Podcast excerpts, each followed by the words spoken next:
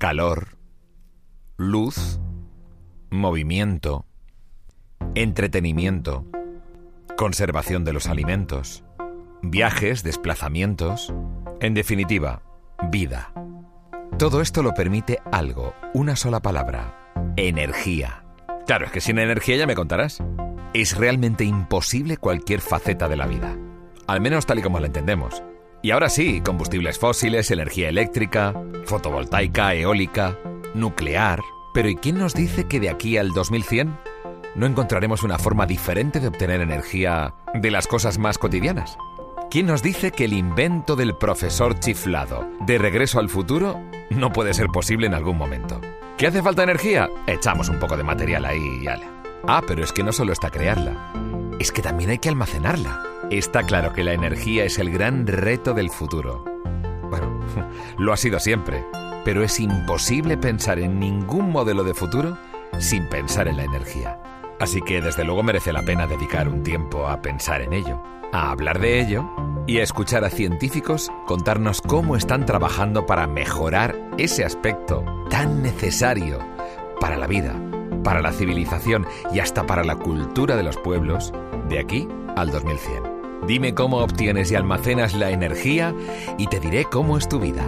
No, no es un proverbio, no, no, no, no. ¿Pero es así o no? Bueno, lo averiguaremos. ¿Me oyen bien? Qué tontería. Supongo que sí. Aquí, Dana Crédula, la primera y única ciudadana, hasta donde yo sé, que se comunica desde el futuro con ustedes y con los extraterrestres. Ya he comenzado a ejercer en mi nuevo trabajo. Ya saben, el de comunicarme con los nuevos seres hermanos que han llegado a nuestro mundo. Ay, la verdad es que la cosa está siendo complicada. De hecho, la primera sesión no la olvidaré nunca, sobre todo por eso de dejar la sala a oscuras. Según los hackers, era mejor para mí no ver a los visitantes, aunque no sé yo. En realidad creo que el objetivo que tienen es ahorrar energía, y hacen bien. Tenemos un problemón con esto aquí abajo, que ya se lo contaré en la despedida. Pero sigamos ahora con mi entrevista a ciegas. Uf, qué miedo pasé.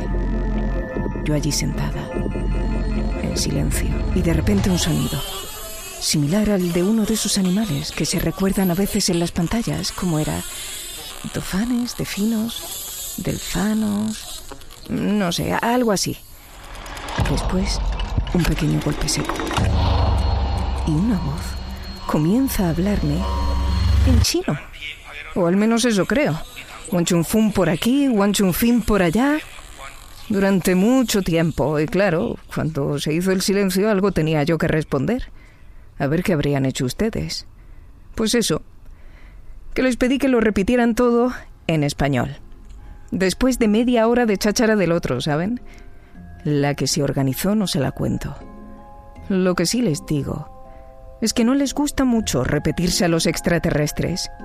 Un poquito de paciencia, ¿no? En fin, les dejo con estos tres. En un ratico vuelvo y les hablo del lío energético que tenemos montado en el siglo XXII. Ya verán la diferencia con los augurios. Hasta ahora. Las famosas crisis energéticas. Bueno, pues vamos a darle energía a todo esto enseguida. En cuanto Carmen Puerta y Nico Figueras nos recuerden qué estamos escuchando, vamos a ver si arrojamos un poco de luz a la energía del futuro. 2100, una odisea en la Tierra. El podcast de ecología y futuro de Onda Cero.es. ¿Estamos en el futuro? No, estamos en el presente, un presente continuo, que cuando quieres darte cuenta ya ha pasado el siguiente segundo, esto es así, pero nosotros aquí en este podcast estamos hablando precisamente del futuro. 2100 una odisea en la Tierra, un podcast compuesto por un equipo que lucha para saber cómo será el mañana. ¡Ay, no, Agoñi! Muy buenas. Eh, perdona que no me ha dado tiempo a ponerme la armadura. Tanto, tanta lucha. Las, ah, es verdad. Por Dios. Vale, ya estoy preparada. La, eh, exoesqueleto habla bien, que ahora se llama así. Exoesqueleto. Exoesqueleto, última tecnología con investigación Made in Spain. Ahí lo tienes, claro que sí. Y Made in Spain también, por supuesto, es Álvaro Verasco. ¿Qué tal? Muy, buenas. Yo lucho lo que puedo, o sea, lucho poquito. Es muy difícil, es muy cansado. Lucho Es muy poquito, cansado luchar, ¿no? pe- pequeñas victorias. Pero con las victorias. sexoarmaduras no vas a tener ese problema, es todo servo, no hay problema. no- Si hay, si hay tallas, yo veo las armaduras que hay en el Escorial y no hay tallas, eran muy delgadicos y muy pequeños. Es verdad, no a ti no te cabe la Y que armadura. además, como le empujes y ruede, le hemos liado. Campo abajo. Campo abajo. La que desde luego sí que está trabajando también duramente con nosotros y luchando también es Aranza Ginés para todo el tema de la ficción que tiene este programa. Que, que es ciencia y es ficción, no, es ciencia y es realidad, porque estamos hablando de cosas, Ainhoa, que van a condicionar nuestro futuro. Por ejemplo, Por ejemplo, sustituir de una vez los combustibles fósiles y encontrar energías renovables que realmente nos sirvan para tener un mundo más limpio. déjame que haga una, una- una apreciación a ver si estoy equivocado. Y que yo soy de ciencias también, te digo. Vamos a ver, cuando le sacamos la energía del combustible fósil, estamos en realidad extrayendo la energía solar que durante eones y eones estuvo cayendo sobre las plantas que a su vez se comieron animales y que luego al, al- al presionarse con altas presiones se obtiene un compuesto que puede ser carbono, puede ser petróleo, del cual luego sacamos la energía. Vamos a ver, ¿no será mucho más Me he lógico quedado, sacarla? me he quedado flipado. Sí, Claro, se No acaba de no, reducir es que no, no, no miles sabía de que años. Juanma Sí. tenía este, este Yo- rollo. Yo soy de ciencias, tío. Nada, vamos a decir que le hemos pasado una chuleta antes y ya No, está. no, vale, bien. disimulemos, pero que en realidad no sería mucho más fácil y más directo. Lo, y lo ha dicho de memoria, quiero decirlo. No tiene guion en la mano, lo ha dicho de memoria. No, pero tiene esa lógica. Entonces, ¿por qué no sacamos directamente la energía del sol? Y Pa- más en España, más en España que hay muchísimo sol, porque hay muchísimos países que lo están haciendo y no tienen las condiciones Ni que la mitad de sol nosotros- que tenemos nosotros, Exacto. claro, claro. Cuando está nublado también hay sol, ¿no? Sí, sí, por supuesto. Sí, y hay viento, y si no hay, por ejemplo, Islandia con toda la, con todo el- Los la- sí, exacto. Entonces Claro, ellos también reutilizan, cada uno tiene que reutilizar su, bueno, lo que tiene en su entorno, que al final es lo que, lo que Es te la energía empuja, que tiene, exacto. Claro. País que se pone de ejemplo para casi todo, Islandia. pero sí. nadie viviría en Islandia. Es que es duro, no ¿eh? viviría ni, a- ni, ni muerto en Tan Islandia. planito, Lo ponen de tan para todo. organizado. ¿Qué película, Tan limpio. pa- hablando de futuro, qué película tan maravillosa está Oblivion?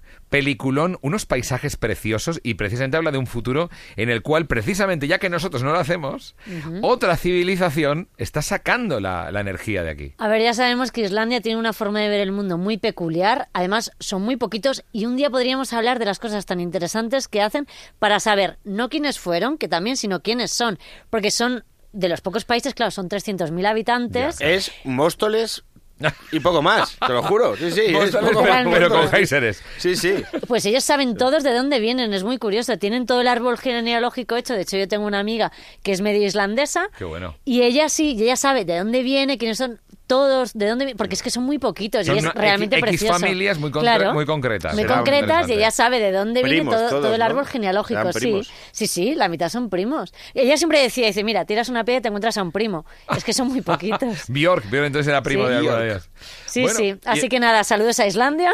Vamos, la energía, volvamos. Salimos a Islandia y volvemos a España, porque aquí tenemos muchísimos retos y a mí me gustaría que Antonio Turiel, que es un experto en estos temas, es investigador en el Instituto de Ciencias del Mar del CSIC, nos cuente no tanto de dónde venimos, sino a dónde vamos. En materia de energía es un campo muy trillado a nivel de investigación y nos esperan grandes eh, cambios de cada año que viene. Es obvio que va a haber ciertos aspectos que ya se investigan desde hace décadas en los que se va a poner un esfuerzo renovado, particularmente la generación de combustibles sintéticos y sobre todo todos aquellos que puedan reutilizar de alguna manera el CO2 que se está generando directamente de combustibles fósiles o a partir de biomasa. Otro campo en el que seguramente va a haber avances importantes en los próximos años es la fabricación de bioplásticos, que también hace tiempo que se investiga, para ir sustituyendo los plásticos derivados del petróleo por plásticos a- derivados a partir de materia vegetal. Nos ha quedado claro, ¿no? Sí, Ese es totalmente. el futuro. Pero te digo, ¿cómo lo estamos haciendo en España, en Europa? ¿Cómo creéis que estamos Mal, haciendo las gasolina, cosas? todo el mundo con la gaso- cola en la gasolina, carbón, eh, pellets, no sé, para la calefacción. ¿Pellets? Pellets son unas, unas maderitas pequeñas que se meten en unas estufas que le llaman pellets ahí. Que es verdad que el pellet efectivamente no tiene un, tiene un origen vegetal, pero que efectivamente es un poco más ecológico que Sí, se la podría leña. seguir mejorando por Sí, ahí también. exacto. Pero es verdad que es curioso porque si hablamos de cifras, sabéis que los compromisos Mm. del 2020, siempre se habla Horizonte 2020 en investigación. Vale, estamos en Horizonte 2020, ¿y ahora qué? 2020. Exacto. ¿Y ahora qué pasa? Pues una de las cosas es que se iba a llegar a, en 2020 a tener un 20% de esas energías que viniesen de energías renovables. ¿Qué estamos haciendo en España? A ver, cifras. ¿En qué idea, tanto idea, por ciento ni idea, ni estamos? idea, ni idea. Vamos, no sé. Eh, no sé. No, yo tampoco. ¿En ¿eh? la media? ñe, eh, no lo estamos haciendo mal, estamos ahí, Ah. ahí, no llegamos, estamos en estos momentos ah, rondando un poquito por encima del 17%, pero no lo estamos haciendo tan mal como pensábamos. A ver, Suecia ha llegado cifras sorprendentes al 50. Pues siempre ganan en todo. Los ¿Verdad? suecos de son Noruega, altos, Finlandia. son rubios, No, tienen los ojos azules y encima Los esto. países que mejor hacen las cosas siempre son. Los del norte de Europa, Sí, sí, sí, lo sí. hacen muy, muy bien. Y hay países, claro, otros países que no lo están haciendo tan bien, por ejemplo, de los peores en este sentido, Malta. Es que no llegan ni a la mitad. Las cifras que daban los últimos días superaban por muy poquito el 7% cuando hablamos de esa supuesta obligación de llegar al 20%. Ellos tienen sol todo el día en Malta y podrían hacer unos placazas Podrían solares. hacer muchísimas cosas. De todas maneras, hay una cosa que aquí eh, se habla poquito y es qué hacemos con toda esa energía, cómo se conserva, cómo se guarda. Antonio Turiel tiene una estrategia y avanza por dónde va a ir, porque al final no es solo tenerla, sino almacenarla. Con todo, el gran caballo de batalla en materia de energía durante los próximos años va a ser cómo vamos a conseguir hacer la sustitución de los combustibles fósiles por otro tipo de fuente de energía, teniendo en cuenta que los combustibles fósiles son muy versátiles, fáciles de transformar y muy densos energéticamente. Esto es algo que no se puede conseguir fácilmente con la electricidad y en particular no se puede conseguir a través de las fuentes de energía renovables que además tienen limitaciones que realmente se discuten y que mm, bueno, mucha gente pone en duda que puedan llegar a producir tanta cantidad de energía como la que estamos produciendo con combustibles fósiles. En ese sentido no se ven alternativas claras, tampoco la energía nuclear es una alternativa porque el propio- la propia producción de uranio también está decayendo y bueno, tenemos como digo un reto enorme delante de nuestras narices teniendo en cuenta que de acuerdo a lo que dice la ONU tendríamos que reducir las emisiones de CO2 un 55% en los próximos 10 años, lo cual probablemente implica una caída del consumo de combustibles fósiles de un tamaño semejante, quizá no un 55%, pero sí un 40%. Es un reto formidable para el cual a día de hoy, que yo sepa, no hay ninguna respuesta. Es verdad que nos hablan los investigadores y nos dicen a día de hoy no hay respuesta y es verdad que es duro, es duro, pero las investigaciones, eh, hay muchísima gente en laboratorios en estos momentos intentando conseguir mejores baterías. Y no hablamos de baterías de móviles, sino unas baterías entre comillas especiales que ya existen pero que sean mucho más avanzadas, Que que se- sean capaces de ¿Y captar por qué se gastan tan pronto las baterías, Ainhoa? A mí es la del que, móvil es que me dura, afecta, no me le nada. afecta también el frío muchas veces, os habrá ocurrido también con cámaras. Hay muchísimas cosas. eh, Hay que tener las baterías guardadas de cierta forma para que no se descarguen. Y esa, pero no tanto es eso, fíjate, que esa es importante, sino cómo almacenamos en las otras baterías. Es decir, en unas que se están creando en estos momentos, se están intentando mejorar para guardar toda esa energía que captamos de las fuentes ¿Pero qué renovables. son? ¿Batería? Yo No tengo ni idea de lo que estoy No son baterías al uso, no. No, pero baterías gigantes. Son edificios.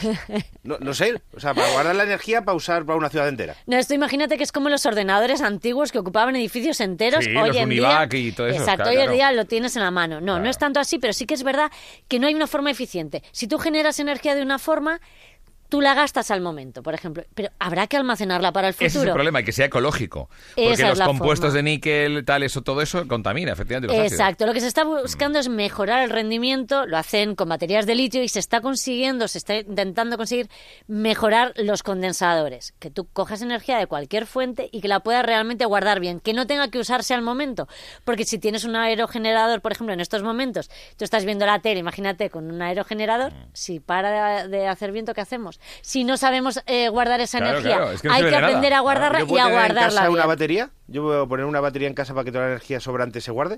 Es que ese es el problema. Hay que mejorar esas baterías y hay que hacer que en algunos casos solamente se puede utilizar al momento, no se, no se tiene bien, ah, no se tiene una forma de guardarla o de, o de contenerla adecuada. Entonces no podemos almacenarla. El, el tema es como otros, igual que tenemos otras cosas que almacenamos, comida o cualquier otro tipo de cosa, que podamos almacenar esa energía y que no tengamos que gastarla al momento, porque si no, es que vamos una y otra vez al día, digamos. Es como tirar comida, tirar energía. Más o menos, sí. Entonces, si no la utilizas, no te sirve para nada. Entonces, hay que, pero bueno, es que esa es la investigación que realmente hay que hacer y nosotros no- nos deberíamos eh, centrar en, por ejemplo, la, la eólica en algunos puntos, la solar en otros, lo que hablábamos, la térmica en otros países. Cada uno tiene que fortalecer lo que tiene de forma natural y conseguir la mejor forma de Son guardarla. muchísimas cosas. de- Sí. Cada programa son cosas nuevas. te veo, son te un veo montón que de cosas. Te está hablando de almacenar comida y no has saltado.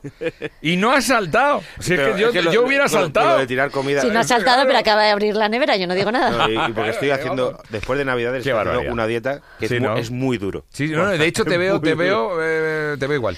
Estoy igual. estoy De igual, todas maneras, igual, hay que sí. ser positivos. Hay muchas cosas que se van a mejorar. Hablando de transportes, ya destacamos los coches eléctricos, lo hacemos siempre, que además cada vez van a ser más ¿Y avanzados. si te acaba la batería en medio de una carretera, qué? Es Y- que eso y las pasa. baterías es la parte más delicada del coche últimamente. Sí, sí lo de es, hecho, sí. le afecta muchísimo las altas temperaturas. Hay que llevarse a casa la batería, según están diciendo. Y las bajas temperaturas, porque se es. descarga muy rápido. ¿Cómo es Entonces, la batería de un coche? Es como cuando quitabas el casete para que no te lo robasen. Claro. Exactamente lo Pues Lo mismo. mismo, hay que llevártela. Lo que pasa es que pesa un montón, pero es Mi verdad que lo metía el eso. casete debajo del asiento. Y era en plan... Claro, que para pero que no si te lo todo el mundo lo guardaba ahí. plan, los ladrones no son idiotas. Eso es para que no te lo roben, pero en este caso es para mantener la temperatura de las baterías que recomiendan meter que duerma el coche en garaje y si duerme en la calle recomiendan llevarse la batería. Lo que pasa es que es muy difícil de desarmarla y sacarla y llevártela. ¿Cómo es una batería grande de coche? Es, es grandecita y pesa, ¿eh? Pesa mucho, sí. Bueno, Sí, pues sí, hagamos ejercicio ahí. Os digo una cosa. Hablamos de coche, pero uno de los temas que se ha hablado muchísimo es el transporte aéreo y el transporte por barco, porque os quiero recordar que una de las de los temas que más se ha hablado en las en las cumbres del clima de estos últimos días es cuánta cuánto eh, CO2 generamos y cómo vamos a sustituir ese gasto, cómo vamos a compensar. ¿Os acordáis que decíamos, Sí. vale, viajo, pues tengo que compensar de alguna forma? Eso es algo que deberíamos empezar a acostumbrarnos a hacer. Si haces muchos viajes, pues una forma mm, ecológica de... de- de- Estilo Greta Thunberg. O sea, Exacto. escoger un barquito Exacto. y me voy para Lisboa. No, Exacto. bueno, sí, bueno, sí, es- bueno, eso es muy ver. duro porque es verdad Sí, que es tienes durito, que tener tiempo. Pero Tienes que tener mucho Sí, tiempo y, sí. y dinero. os planteo otro tema. Y además aquí, como ocurre con estas cosas, viene con normativa. Este año ya, vuelvo a decir, ya, y Ahora. algo que es un hito, en los barcos grandes, en los comerciales, se obliga a utilizar combustibles de bajo contenido en azufre. Hablamos de nuevos diseños, hablamos de diésel y hablamos de gas natural licuado. Es decir, vamos a empezar a contaminar menos, vamos a empezar a generar menos residuos porque no solamente es lo que generan los aviones, que al final es lo que más utilizamos eh, hoy en día, lo que estamos acostumbrados, pero es que cada día millones de barcos pasean Yo- por los he océanos currado- de todo yo- el mundo. Yo he currado en cruceros. Esto no Pues es los- broma. Yo soy artista de cruceros. Pues los Qué cruceros bueno. es uno de los, Y de los son- barcos. alucinas, son ciudades. Sí, claro, son claro, ciudades claro, que sí, sí. yo curré dos veranos seguidos en los barcos más grandes del mundo cada verano, en la Low of the Seas y no sé qué. Y tenían eh, cada uno 17.000 pasajeros entre tripulación. Qué barbaridad. Y era una locura. y son sí, ciudades hay muchísimos pueblos que no tienen esa población. o sea, son na- claro. navalcarnero navegando, millones de navalcarnero navegando y la cantidad de, de cosas que es que es, eh, todo, lle- todo lleno de lo que me llama la atención de chinos escupiendo. Pues- Chinos que escupían ¿Cómo? ricos en la ¿Qué? moqueta, chinos que escupían en la moqueta. ¿En la moqueta? Porque esos casinos tienen una planta, o sea, esos barcos tienen una planta que es casino. Y está lleno de chinos fumando y escupiendo y jugando al casino. Constantemente, Yo creo que no ese es el negocio cosa. de los. Sí, sí, sí, sí.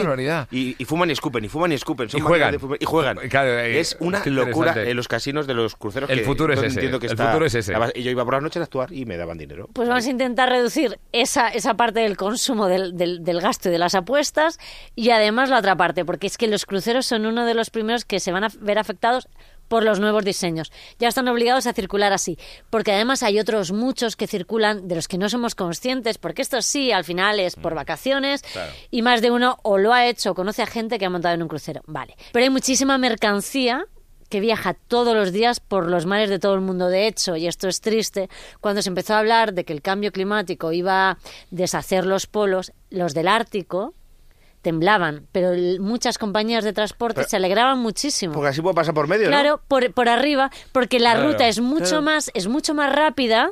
Si no hay hielo, no tienes que utilizar un rompehielos, que al final es mucho más Consume caro. muchísimo eso, sí, sí. Eh, Exacto, co- hay un consumo brutal, por lo que sí, sí. toda esta, esta, esta normativa va, va a mejorar y además, algo que se puso eh, eh, bueno en, en boca de todos por los problemas que generó fue los piratas. ¿Os acordáis? La zona de piratas del Ay, sur, sí. todos los mares del sur estaban llenos de piratas que retenían barcos, ya sea de turistas o ya sea de mercancías, y muchos de ellos además no llegaban a nuestros días porque las empresas pagaban pequeñas cantidades o grandes cantidades Los para que liberasen los los barcos. Es por lo que no es noticia. Es por lo que Claro, no No es noticia, exacto. por eso, pero no es que no haya. Pero claro, la ruta por el norte se agilizaba muchísimo, se abarataba muchísimo y más cuando las rutas se abrían. Hab- Hablábamos del Paso del Norte, se conoce como el Paso del Norte y hay muchos países que están muy interesados, ¿no? Los, los países, los cinco del Ártico conocidos, Estados Unidos, Canadá, Rusia, Rusia. exacto, China, ¿no? exacto. Pero eso es una locura.